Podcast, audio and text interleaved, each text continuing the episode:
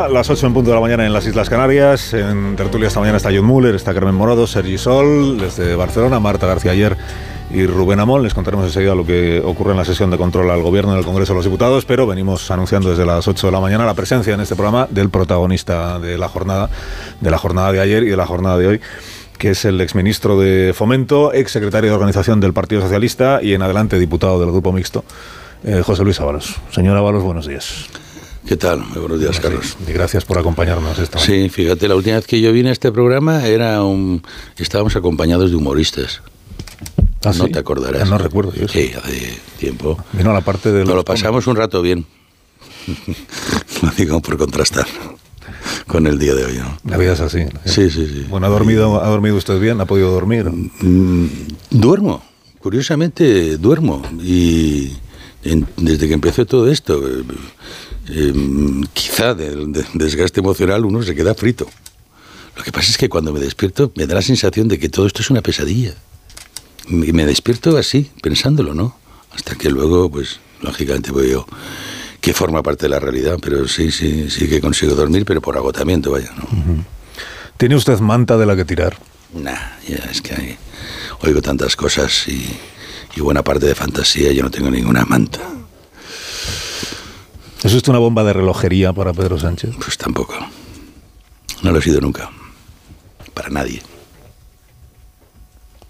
¿Le pide el cuerpo contar cosas que hasta ahora no ha contado? No, no, lo único que me pide el cuerpo es defenderme.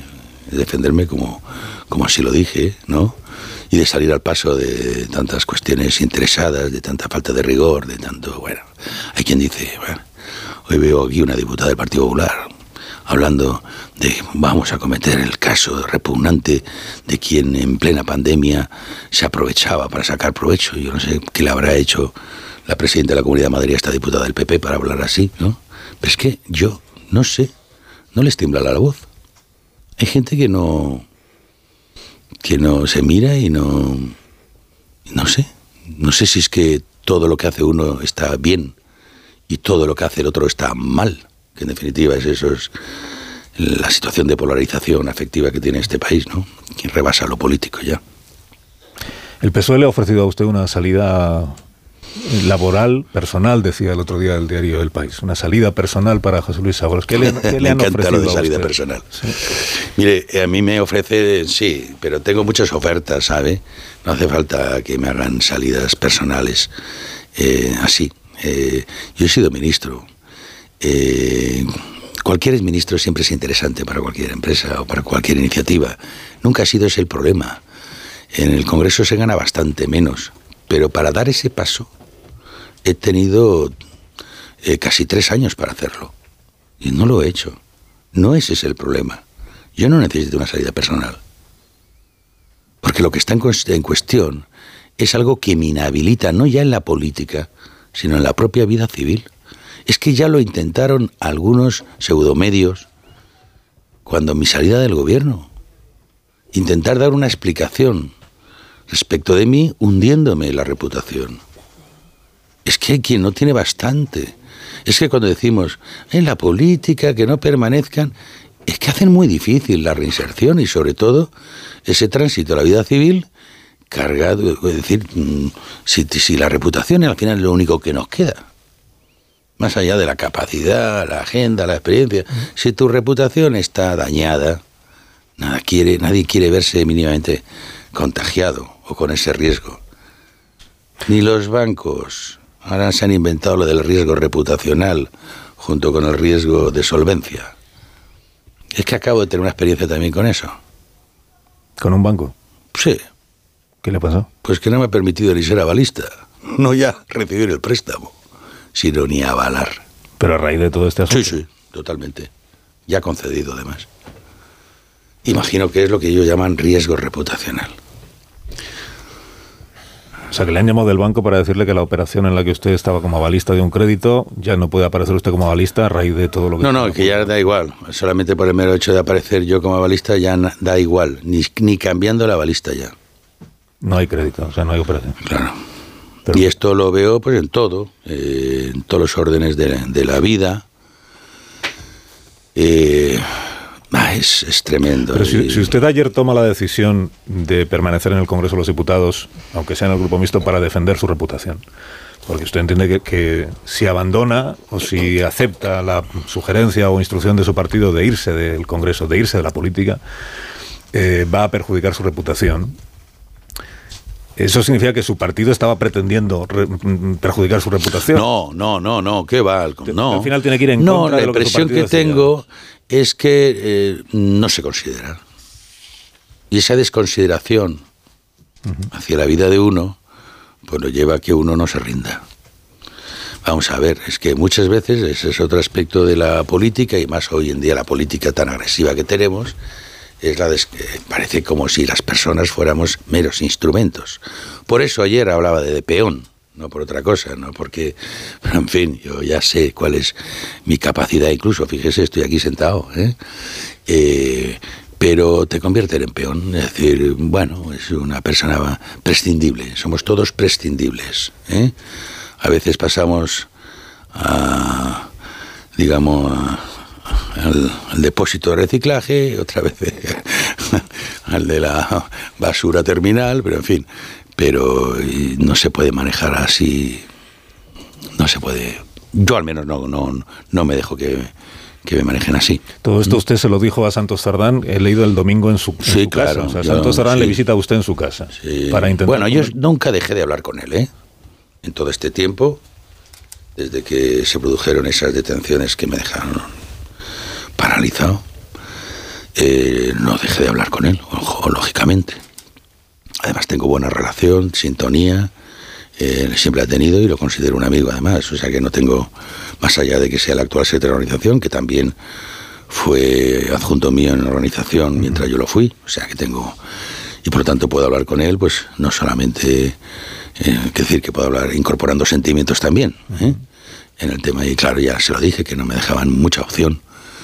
Y desde luego, el- lo que fue definitivo fue pues lanzarme un órdago en público. He oído que algún comentarista que no ha habido ningún precedente de un exministro en el grupo mixto, pero es que tampoco ha habido ningún precedente a que un exministro y exsecretario de organización del partido, la dirección, eh, le lance un órdago público. No me quedaba más remedio después de eso. ¿Y por qué cree usted que le lanzan un órgano público? O sea, si, si se estaban hablando, si se estaba... Pues buscando- porque no estaba aceptando mm, irme sin más.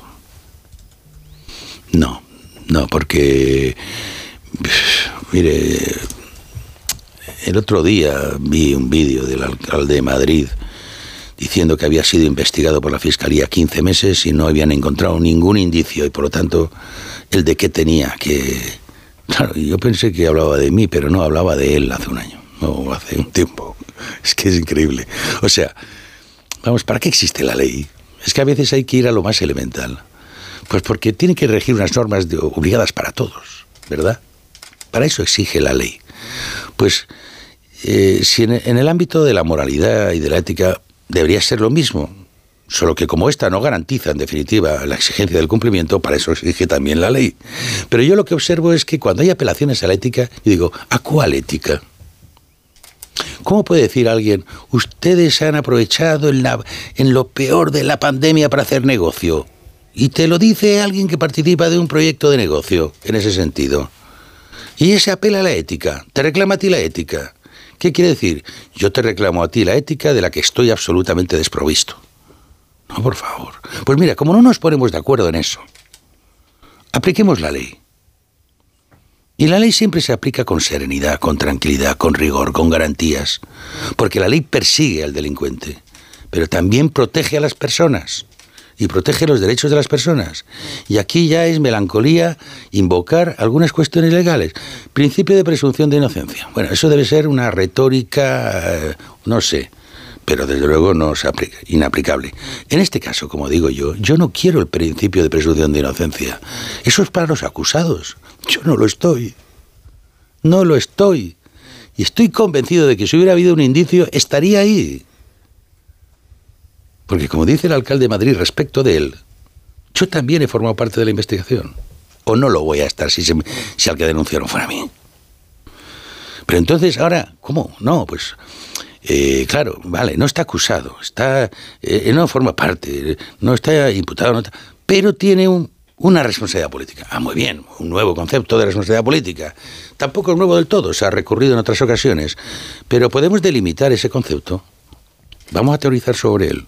Ayer lo, ayer lo hizo Oscar Puentes, si usted me permite que, que lo recuerde. Pero es que, es que es muy resbaladizo, ¿no? Sabe que a cualquier otro actor que haya tenido capacidad de intervención y de gestión pública, siempre le podemos sacar eso. ¿Dónde ponemos el límite? ¿Cómo acotamos ese concepto? ¿eh? de responsabilidad política. Señor Puente, ayer, y es la doctrina que está defendiendo la dirección del partido al que usted todavía creo que pertenece. Estoy suspendido, creo. Está suspendido de militancia. Sí. Pero eh, da usted por hecho que le van a echar, ¿no? Supongo, porque... Pero yo voy a... Yo voy a... Pero por respeto al partido. ¿eh? Este partido lo voy a respetar siempre. ¿eh? Me lo ha dado todo. Pero el partido, cuando hablamos del partido no hablamos de ninguna dirección concreta, ni ningún dirigente concreto. El partido trasciende. Las personas pasamos, pero el proyecto permanece. Y por respeto a eso yo voy a, a presentar alegaciones, porque las normas del partido establecen con claridad que solamente se puede exigir la dimisión de un cargo público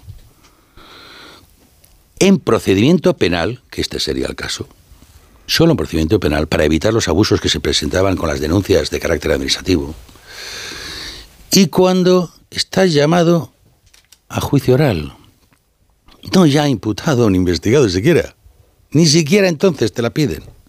Pues que en mi caso ya estoy ya acusado, es que no estoy en ninguna fase. Ya, pero usted lo van a echar. Entonces, eso, tú no puedes decir, ¿Cuál es, eh, por qué me suspende militancia? Porque no he hecho caso a una resolución de la dirección política del partido, que en ningún caso se me ha notificado personalmente, sino que se ha notificado al universo, en público. Pero el interesado tampoco ha recibido nada. Hombre, me da por aludido, obviamente. Pero a usted porque si sale la portavoz del partido. A usted directamente no le han, a usted directamente no le han dicho tienes 24 horas, José Luis. se lo han dicho Urruy y Torbe y entonces yo sí que lo escucho. O sea, mi capacidad auditiva llega ahí. Pero ¿y por qué no se lo dice usted directamente? procedimentalmente, procedimentalmente, eso exige una notificación. Eh, como en todo. Es decir, eh, un sistema garantista exige eso. Pero bueno, yo no voy a entrar en esos pequeños detalles. Eh, pero claro, eh, me di por aludido en todo caso. Pero tú no puedes hacer un acuerdo pidiéndome algo que contraviene la norma. Entonces, en función de que no he hecho caso a lo que me han reclamado, me suspende de militancia. Pero es que lo que me estás reclamando está por fuera de la norma. No deja de ser una decisión política subjetiva que te deja en la más absoluta inseguridad, porque entonces cualquier dirección del partido puede establecer que tú te tienes que ir por la razón que de oportunidad o de coyuntura que a mí me pueda interesar. Déjeme, que se, lo, déjeme que se lo pregunte de otra manera, Ábalos. ¿Qué le ha hecho usted a Pedro Sánchez para que Sánchez le esté tratando a usted? No, yo no le he hecho nada. Lo que ocurre es la situación, una situación de mucha presión. El Partido Socialista ahí actúa con una cierta impulsividad y quiere demostrar que no es como el Partido Popular, que va mucho más allá. Y dice, bueno, pues en, mi caso, en el caso del Partido Popular, oye, los detenemos en la cárcel. pero si son socialistas, los fusilamos. Es un poco porque somos más exigentes, ¿no? Demostrar que hay una mayor autoexigencia. ¿Pero esto cuál es el límite? Es decir, estos gestos, ¿a dónde nos llevan? Porque es un populismo justiciero, pero eso no es justicia. No es justicia. Y si lo ponemos en este campo, lo ponemos en otro. Pero la justicia es todo lo contrario a la impulsividad. Claro que se tiene que hacer justicia. Claro que hay que ser contundente. Pero ¿qué quiere decir contundencia? Contundencia quiere decir la aplicación de la ley, pero también con las garantías que supone la aplicación de la ley. Eso es la contundencia. ¿O estamos hablando de escarmiento? Es que nos estamos situando en otros parámetros. Pero, pero, bueno, hacer este debate hay un, con la experiencia que tiene este país sobre corrupción es tremendo. Hay un, hay un elemento de esta historia que mm, yo desde fuera no comprendo y que usted seguramente sí, y si quiere me lo cuenta, y si no, no, que es, usted no es un cualquiera. en, el, en, la historia del Partido Socialista. Bueno, y también dirán algunos, no, se preocupe que tampoco me va a ofender eso. No, no, digo, que no es que no es un cualquiera, es decir, que ha sido secretario, es que, a ver, en términos políticos, sí, diríamos que es usted una pieza de caza mayor, si usted quiere. Bueno, ahora menos. Ha, ha, formado parte de, de, lo que es la, la historia reciente del Partido Socialista en puestos de enorme responsabilidad y ha tenido una relación muy directa con el secretario general todo este proceso desde la semana pasada, por lo que usted nos ha contado, el, secretario general no aparece en ningún momento, no habla con usted, no se dirige directamente a usted, no le explica a usted nada. No, pero me habían llegado eh, algún comentario que había planteado, me ha llegado por medios de comunicación, de que cuando se produjo esto, pues el presidente no veía razón tampoco. No sé qué se produce, se produce ahí un cambio de opinión, no sé a consecuencia de qué, pero se produce un cambio de posición. ¿Cuándo? Pues imagino, no lo sé. Pues eh, bueno, eh, a mí lo que me trasladan es que esa era la posición eh, cuando se produjeron las detenciones, ¿no? cuando se producen las detenciones, el secretario general no ve que usted tenga que renunciar a No, hombre, al ver que no estoy acusado ni tal, pues no acaba de entender eso. ¿Y pasa algo que cambia? cambia? O, la presión, la presión, la presión, el sensacionalismo, los titulares, el escándalo y claro, es verdad que, que y no deja de ser un buen síntoma para el gobierno que fuera la primera irregularidad así que se le pudiera achacar a este gobierno, que se presumía absolutamente limpio. Pero bueno, vamos a ver, es que eso no tiene que ver con la capacidad del gobierno. Es decir, esto te puede pasar siempre, desgraciadamente, por desgracia. Siempre puede haber un elemento. Y en este caso el elemento no tenía tampoco ninguna dimensión política, ni de mando, ni de autoridad. Eso siempre te puede ocurrir. Pero, eh, como digo, ¿Cuál es la actitud frente a la corrupción? Pues el combate de la misma pasa por no esconderlo, por no encubrirlo, por no justificarlo, por denunciarlo, por perseguirlo. ¿Vale? Eso es no destruir las pruebas, colaborar con la justicia, no obstaculizándola. Todo eso es la lucha contra la corrupción. Ahora, eso es como la lucha contra cualquier eh, crimen. no vas a evitar que haya siempre algún crimen por más que luches contra él. Pero hay que ser eficaz, pero sabiendo que siempre te va a salir alguien. la doctrina de la dirección de su partido, que no lo llegué a recordar a los siguientes, ayer la expuso Oscar Puente, pero lo han hecho otros dirigentes, dice, eh, hay una responsabilidad política que consiste en eh, cuando tú eliges a una persona para que forme parte de tu equipo, en mm. este caso a Coldo García, asesor del, mm. del ministro de Transportes, tú ya estás asumiendo una responsabilidad por haber elegido a esa persona. Y luego tienes una segunda responsabilidad que es la de vigilar, mm. lo que es esto que se dice en mm. latín de invigilando. Eh, ¿Usted esa responsabilidad política, aunque no comparta el desenlace, pero eh, asume esa responsabilidad política? ¿Entiende que ahí sí hay una responsabilidad de usted a la hora de no haber sido capaz de evitar que su asesor Hombre, siempre, siempre tenemos una responsabilidad en eso. Tampoco hay que decir, ay, yo, yo de lo que elijo selecciono no tengo responsabilidad. Es que es absurdo. ¿Cómo no la vas a tener? Siempre la tienes. Y en la otra, pues también. Ahora, hay que también conocer los límites. Si a ti te prepara una persona que te dan todas las garantías, pues oye, también quien te lo propone y te merece todas las garantías, pues indagas menos. ¿Quién, le propuso bueno, no, era un compañero de Navarra y venía bien acreditado. Yo no. ¿Por quién? Bueno, pues en ese momento por los compañeros de Navarra. Quiero decir que. Compañeros de Navarra Que yo buscaba. Sí, pero, pero, pero es que Santos está igual que yo. Estamos en la misma situación. Pero, claro, yo necesitaba una persona que me acompañara cuando llenas esta organización que no fuera de los conductores que teníamos allí que tenían un horario entonces yo viajaba mucho, me desplazaba mucho, enganchaba un viaje con otro y necesitaba una persona como aquel que dice que no tuviera vida, 24 horas. Y buscaba a alguien que además, lógicamente, pues fuera de confianza, porque escucha, la persona que está al lado conduciendo, escucha lo que hablas, con quién te ves, y siempre merece alguna confianza y una sintonía política.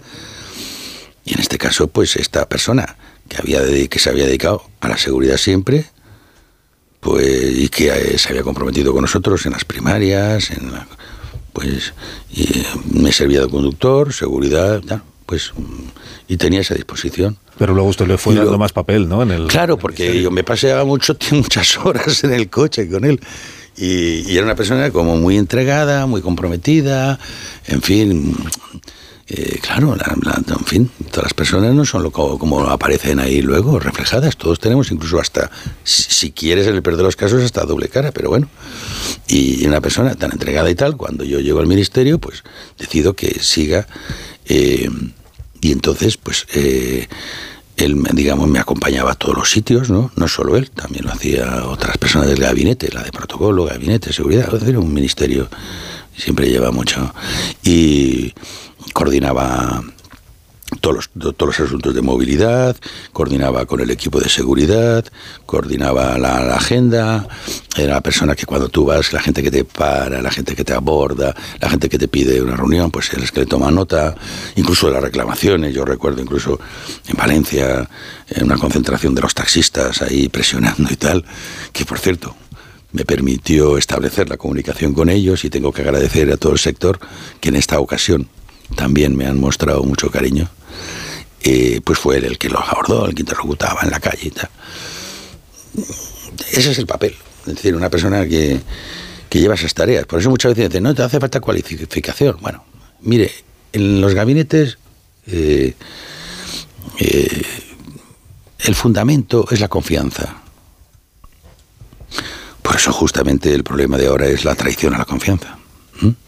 Pero es la confianza para hacer ese tipo de tareas que un funcionario no te las haría ni se las puedes exigir. Todo un funcionario dice, oye, trabajo ocho horas, yo me tengo que ir. Yo no estoy aquí todo el día, ¿no? Luego, porque si no, también luego hay que repararle. Y todas estas encargos de, oye, de, llamadas, de, de, en fin, de intermediar, todo eso lo hace el personal de confianza y por eso es que los ministerios, no solamente los ministerios, los alcaldes y, en fin, y consejeros disponen de un equipo de personas de confianza que llaman, se llama así, personal de empleo, funcionarios de empleo, cuya naturaleza está en la confianza, no en la capacidad, como algunos dicen que para capacidad hay otros. Yo también tenía asesores pues que se dedicaban a escribir y analizar, pero para ellos obviamente eran otros. Este no era el caso, obviamente, pero hacía, tenía otro. Otra cuestión ya es cómo él actuara, ¿no? y cómo dejara de actuar y cómo se hiciera notar. Me, ha dicho usted que el asesor, sobre todo si es el conductor, escucha cosas en el, en el coche oficial y que por tanto sabe, por eso hace falta que haya cosas. Bueno, no, y luego de esta forma igual, yo tuve conductores del ministerio que no eran del partido ni eran de nada y también terminan escuchando, es inevitable. Lo que digo es, si usted teme que, como Coldo sabe tantas cosas que habrá escuchado acompañándole a usted a todas partes, si usted teme que Coldo pueda contar algo que le perjudique aún más a usted. No, estoy tranquilo. Yo me he portado bien con la gente. Bueno, pero vamos, que eso da igual, también, ¿no? No lo sé. Yo, yo quiero pensar que no. ¿eh? ¿Ha hablado con, con Coldo estos últimos días? De todas formas, le digo, mire, eh, a veces de la cosa más elemental, más cotidiana, uno puede efectivamente sacar un titular y una noticia, de hecho lo estoy viendo, ¿no? Eh, cosas muy indecentes, pero bueno, yo creo que aquí ya la deontología no existe en la política, pero no existe desde luego en el mundo de los medios, ¿no? O de los pseudomedios, porque aquí todo se homologa injustamente, ¿no? Pero, mire, yo he visto varias crónicas sobre Ábalos, sus mujeres y tal me meten más divorcios de los que he tenido, oye, ya, ya vale, ¿no? O las fechas, las inconvental, los hijos, cosas muy asquerosas. Medios que incluso van de serios por la vida. Eh, han señalado, un vecino vio que volvía a su, al apartamento que tenía cuando era diputado, se le vio llevando cajas. Pues claro, porque mi hija se ha independizado y le ha ayudado a la mudanza.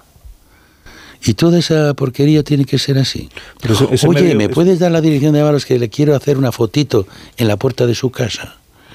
Todo así. Ese medio José Luis contaba, si, nos estamos refiriendo al mismo, eh, contaba ayer que Coldo García estuvo de inquilino en un piso que, estuvo, es propiedad de usted. Claro, y yo le dejé. usted le tuvo de inquilino a, Sí, cobrando debidamente y declarado, claro, claro y muy declaradito además.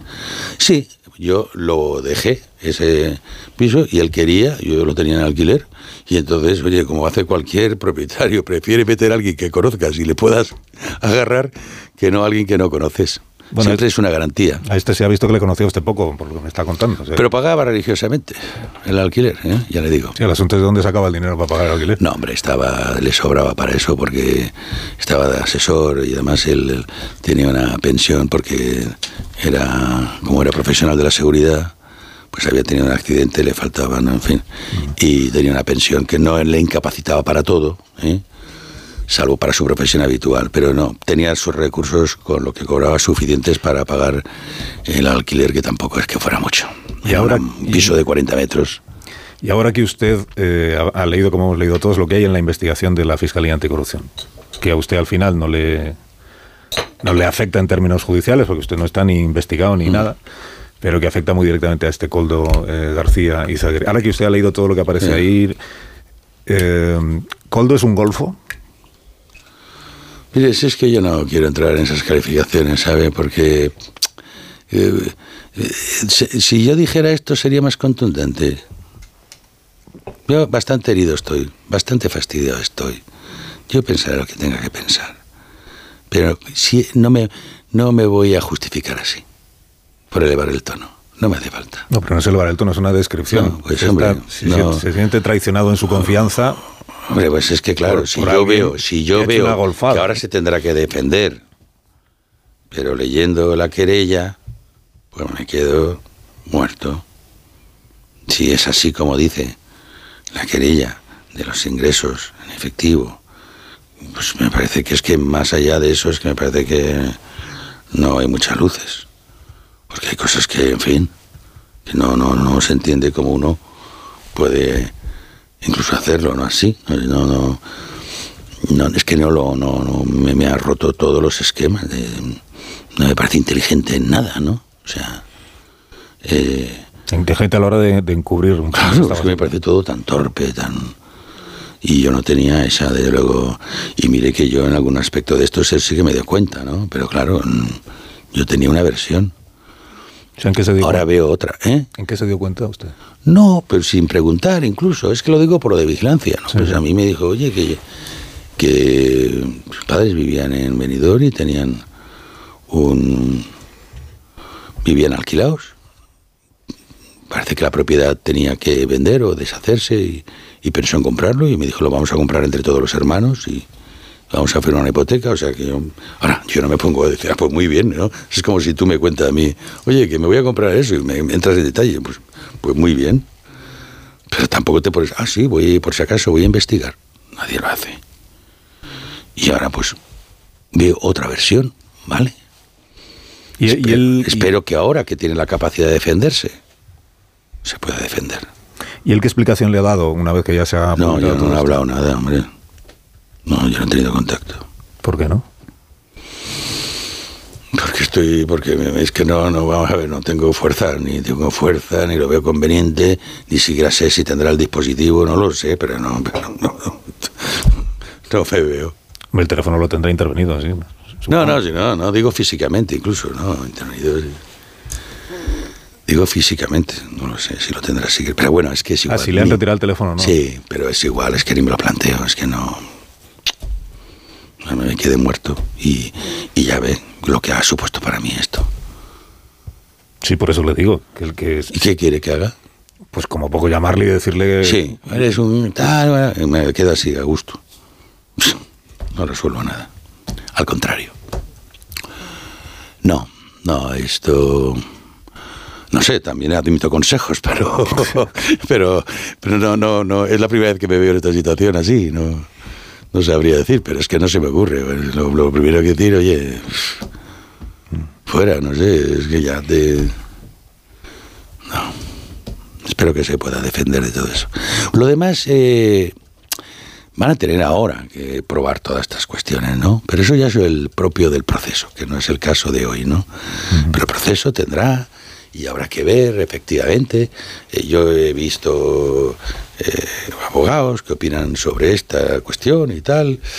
Y desde luego, para aquellos que magnifican la cuestión, pues luego el recorrido judicial, pues mm, conforme se va planteando, pues ya no es tanto. ¿eh?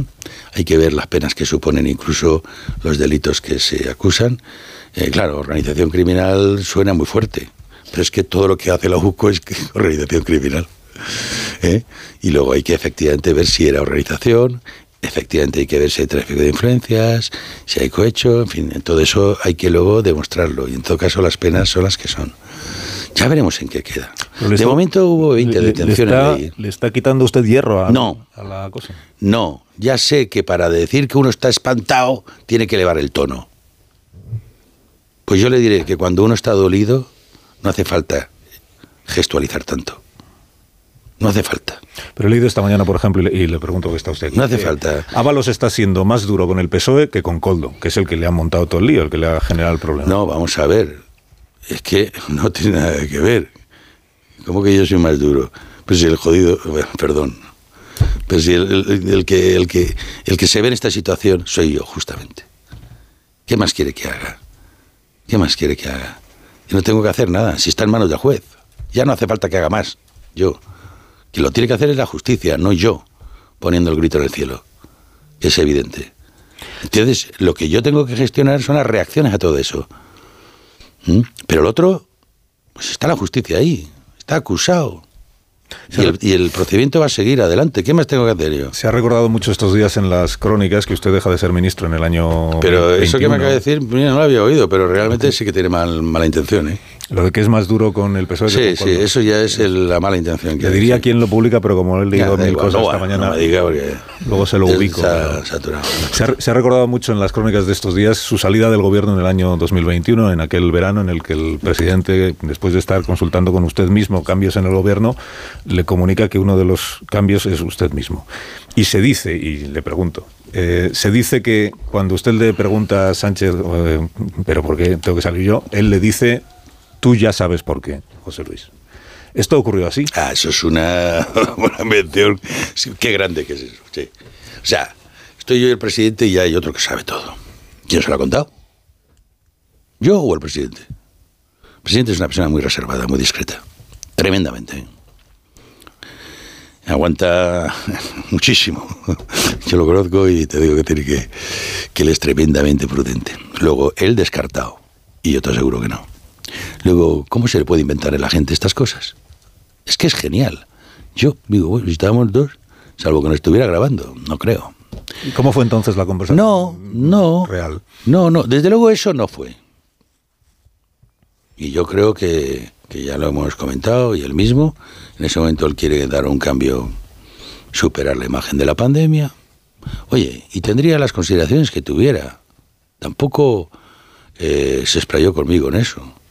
Y yo también es verdad que en cierta forma me venía bien. Yo estaba sufriendo mucha presión política, ahí sí que era caza mayor. Y luego tenía un problema familiar que tenía que resolver. Un problema personal que, que, tenía, que dentro del desempeño político no tenía margen. Y bueno, así es que yo incluso lo viví con una cierta liberación personal. Pero desde luego eso de, tú sabes por qué, es que ya ve, qué fantasía. Lo malo es que lo recogen de alguien de, de, otro, de, otro ámbito mediático muy dispar, ¿no? Nada, en absoluto. En absoluto. ¿Y entonces eh, cuándo se tuerce la relación entre el presidente Sánchez y usted? No, no es que se tuerce, sino que cambia. Pero cambia tanto como para que no hablen estos días, que es lo que... No, pero hasta hace nada, hasta la detención, vaya. He estado en comunicación.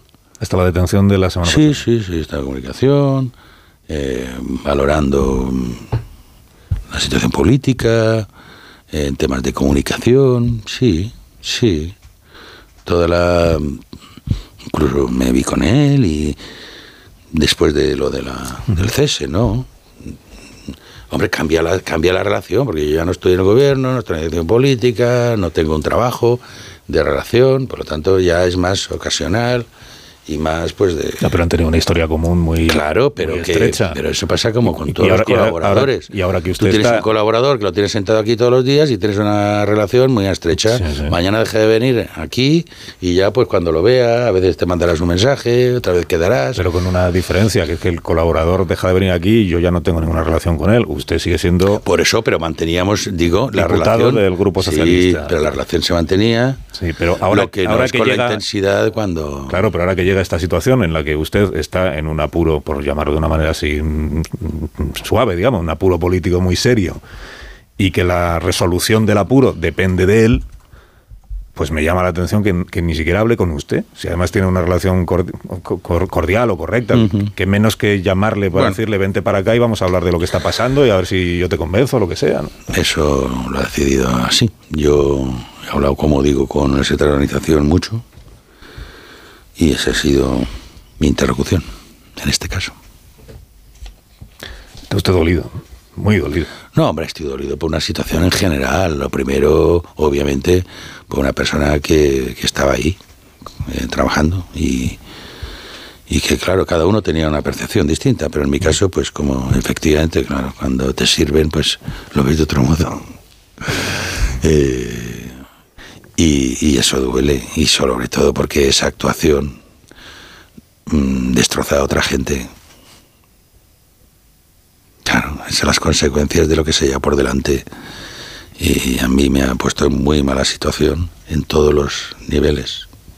Y expectativas y proyectos, pues en unos momentos te cambia la vida. Claro que, claro que estoy dolido. Pero estoy dolido por los hechos más que por las reacciones, ¿vale? Esas son dos cosas. Una, por la traición a la confianza y, y verte envuelto en un enredo de este tipo. Luego ya están las reacciones, que ahí también ya veis un poco, calibras un poco también la gente, como es y tal, y... Pero bueno, sí, no, es una historia desgraciada en todos los sentidos. Pero yo sé distinguir, ¿eh? sé distinguir quiénes son los responsables, por eso no se trata de cargar más tintas o no. Si no hubiera habido esas actuaciones eh, presuntamente irregulares, digo presuntamente porque está en, en cuestión y en investigación, pero eh, nada de esto hubiera ocurrido. O sea que yo sé perfectamente quién es el responsable originario. ¿eh? Que es Coldo, ¿no? Claro. Y del, y del presidente del Zamora, ¿qué sabe usted? De eh, Víctor de Aldama, que... Sí, lo, pues lo vi varias veces, porque además, bueno, era presidente del Club de Zamora y estaba haciendo promoción de lanzamiento del club. Recuerdo que hizo unas camisetas con un corazón, un poco para darle una dimensión más allá de lo deportivo. E incluso me pidieron una foto, ¿eh? poniendo la camiseta, no solamente a mí, sino a toda la gente así que tuviera, que le pudiera interesar para promocionarlo, ¿no? También trabajaba para de asesor de, de Europa.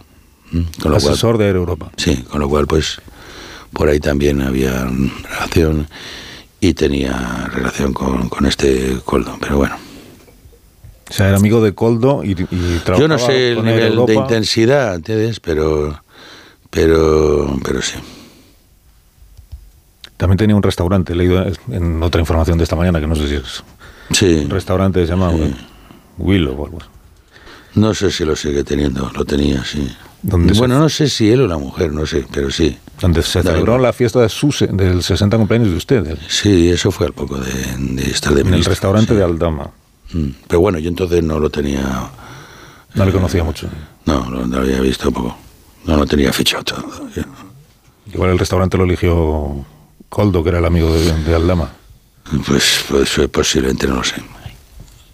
Y una cena de Navidad del Ministerio también en, en el restaurante de este de este ciudadano.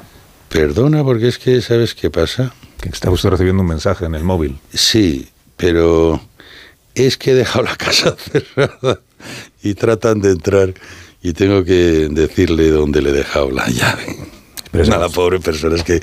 Una pausa. Son, no, son las cosas de infraestructura doméstica que forman parte de la vida. Hacemos una pausa muy cortita, resuelve el señor Ábalos su situación doméstica, que entiendo que en este momento es prioritaria. Por lo menos para mí lo sería, y enseguida continuamos. Sí, sí, mira. Minuto. Ahora estamos aquí de nuevo.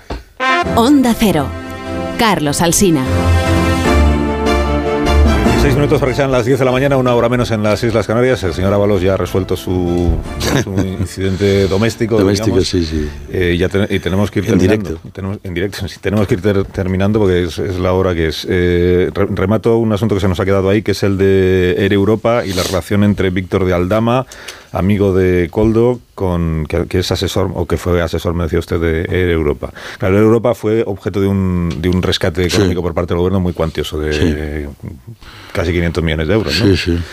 Em, con la pandemia, sí. El, papel de este Víctor de Aldama eh, ¿Tuvo algo que ver con el rescate de Europa? Eh, ¿Desempeñó alguna tarea ahí? ¿Tuvo alguna influencia? Bueno, no influencia no hace falta, simplemente puedes interesarse, lógicamente, porque trabajaba para Europa. Pero bueno, eso no significa nada en la resolución del tema. El tema eh, se resolvió pues eh, de acuerdo a los procedimientos y, y claramente justificado. Es decir, que en ese momento era la, única compañía de entidad realmente española ¿eh? que teníamos. ¿Usted recuerda que, en, aquel momento... Y de hecho, las condiciones para, las para las ayudas de Europa fueron muy duras, fueron las primeras que se pusieron, ¿eh? fue el primer tema que salió que implica en definitiva que en caso de impago supone la nacionalización de la compañía, lo que parece a algunos que era un poco demasiado duro, pero bueno, es que es, el Estado tiene que garantizarse el dinero, ¿no? ¿Usted recuerda que en aquel, en aquel momento, cuando se estaba hablando de la, del rescate de Europa, usted fuera consciente de que Víctor de Aldama, asesor de Europa, era amigo de Coldo García, asesor suyo? No, bueno, que tenía relación, pero es que al final, vamos a ver. el ministerio pasa un montón de gente, de proveedores, de, de, gente que colabora con el ministerio, es un ministerio inversor. ¿eh? Y entonces, pues todas las grandes compañías suelen pedir visitas, frecuentemente mantienen la relación, pero son las relaciones de, de empresas que, que cooperan, colaboran. Bueno, vamos a ver esto que tanto hablan de la colaboración público-privada. Yo he recibido a todos los eh, eh, CEOs y presidentes de las grandes empresas eh, y periódicamente vienen a verte, pues, pues son proveedores o administradores del ayuntamiento, del, este, del ayuntamiento digo, del ministerio y quieren mantener una relación. Pero esto es del orden en el mundo de la empresa, es habitual. Pero eso no significa que mm, tú tengas que actuar irregularmente, porque todos los actos de la administración son reglados y deben ser conforme a derecho. Por lo tanto, te puede venir mucho a verte uno, pero como ese uno no pase por los procedimientos que tiene que pasar, pues no, que tampoco espere nada. Y yo creo que además en ese ámbito, fíjese, me habla de mascarillas, con todo lo que gestiona el, el Ministerio de Ordinario, que son las infraestructuras, donde efectivamente ahí se mueve muchísimo dinero y nadie me ha podido decir nada al respecto. Entonces me tienen que ir, digamos, al chocolate del oro. ¿Qué representa eso las mascarillas respecto del volumen de contratación del Ministerio de Transportes, que genera una inversión en la pública de, de 13.000 millones de euros? que tiene de presupuesto? ¿Y, es esta cosa? Al comienzo de esta conversación me... Y miren, ahí tienen todos los, como le digo, todos los grandes constructores me conocen, han tratado conmigo pueden perfectamente hablar de mi actuación y, cómo he gestionado yo el ministerio. Comienzo esta conversación y ya termino. Eh, me dijo usted que a Coldo se lo recomienda a Santos Sardán. Bueno, por los compañeros navarros, pero... Bueno, los compañeros navarros, cierto, Sí, Santos está ahí, claro, lo conocía. Digamos que era el, el, más conocido de los compañeros navarros, el que tenía más relación con usted. Y, y dijo usted, Santos Sardán está como yo. Claro, está eh, igual de... ¿A qué se refiere usted? En el sentido de decepcionado, sorprendido y, molesto, claro. Porque él no era amigo de, Coldo. Bueno, pues tenía la, relación pues, de, compañeros de, allí, de, Navarra.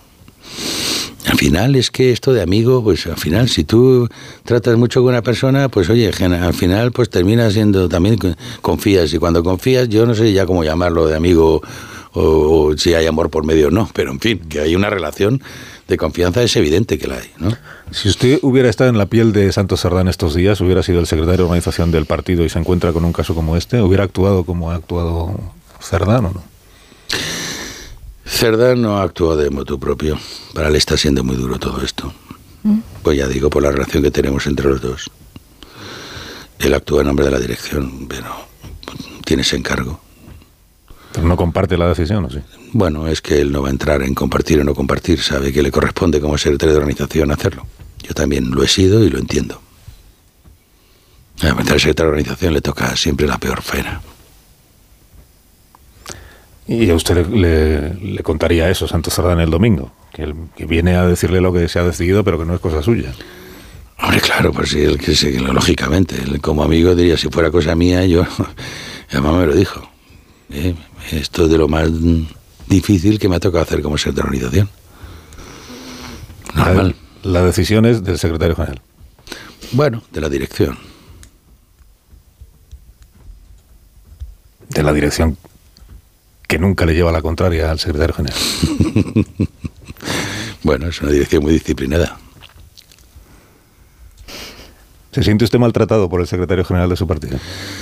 Bueno, mire, yo siempre quiero relativizar porque yo soy una persona muy empática, siempre me pongo en la posición del otro y entiendo que la presión que tiene por otros temas mucho más de más enjundia, más importantes, el hostigamiento que recibe el gobierno, los problemas de la coalición, en fin, son tantos problemas a los que hacer frente que imagino que dirá solamente me faltaba una porquería de este tipo como para que me para acumular más cosas.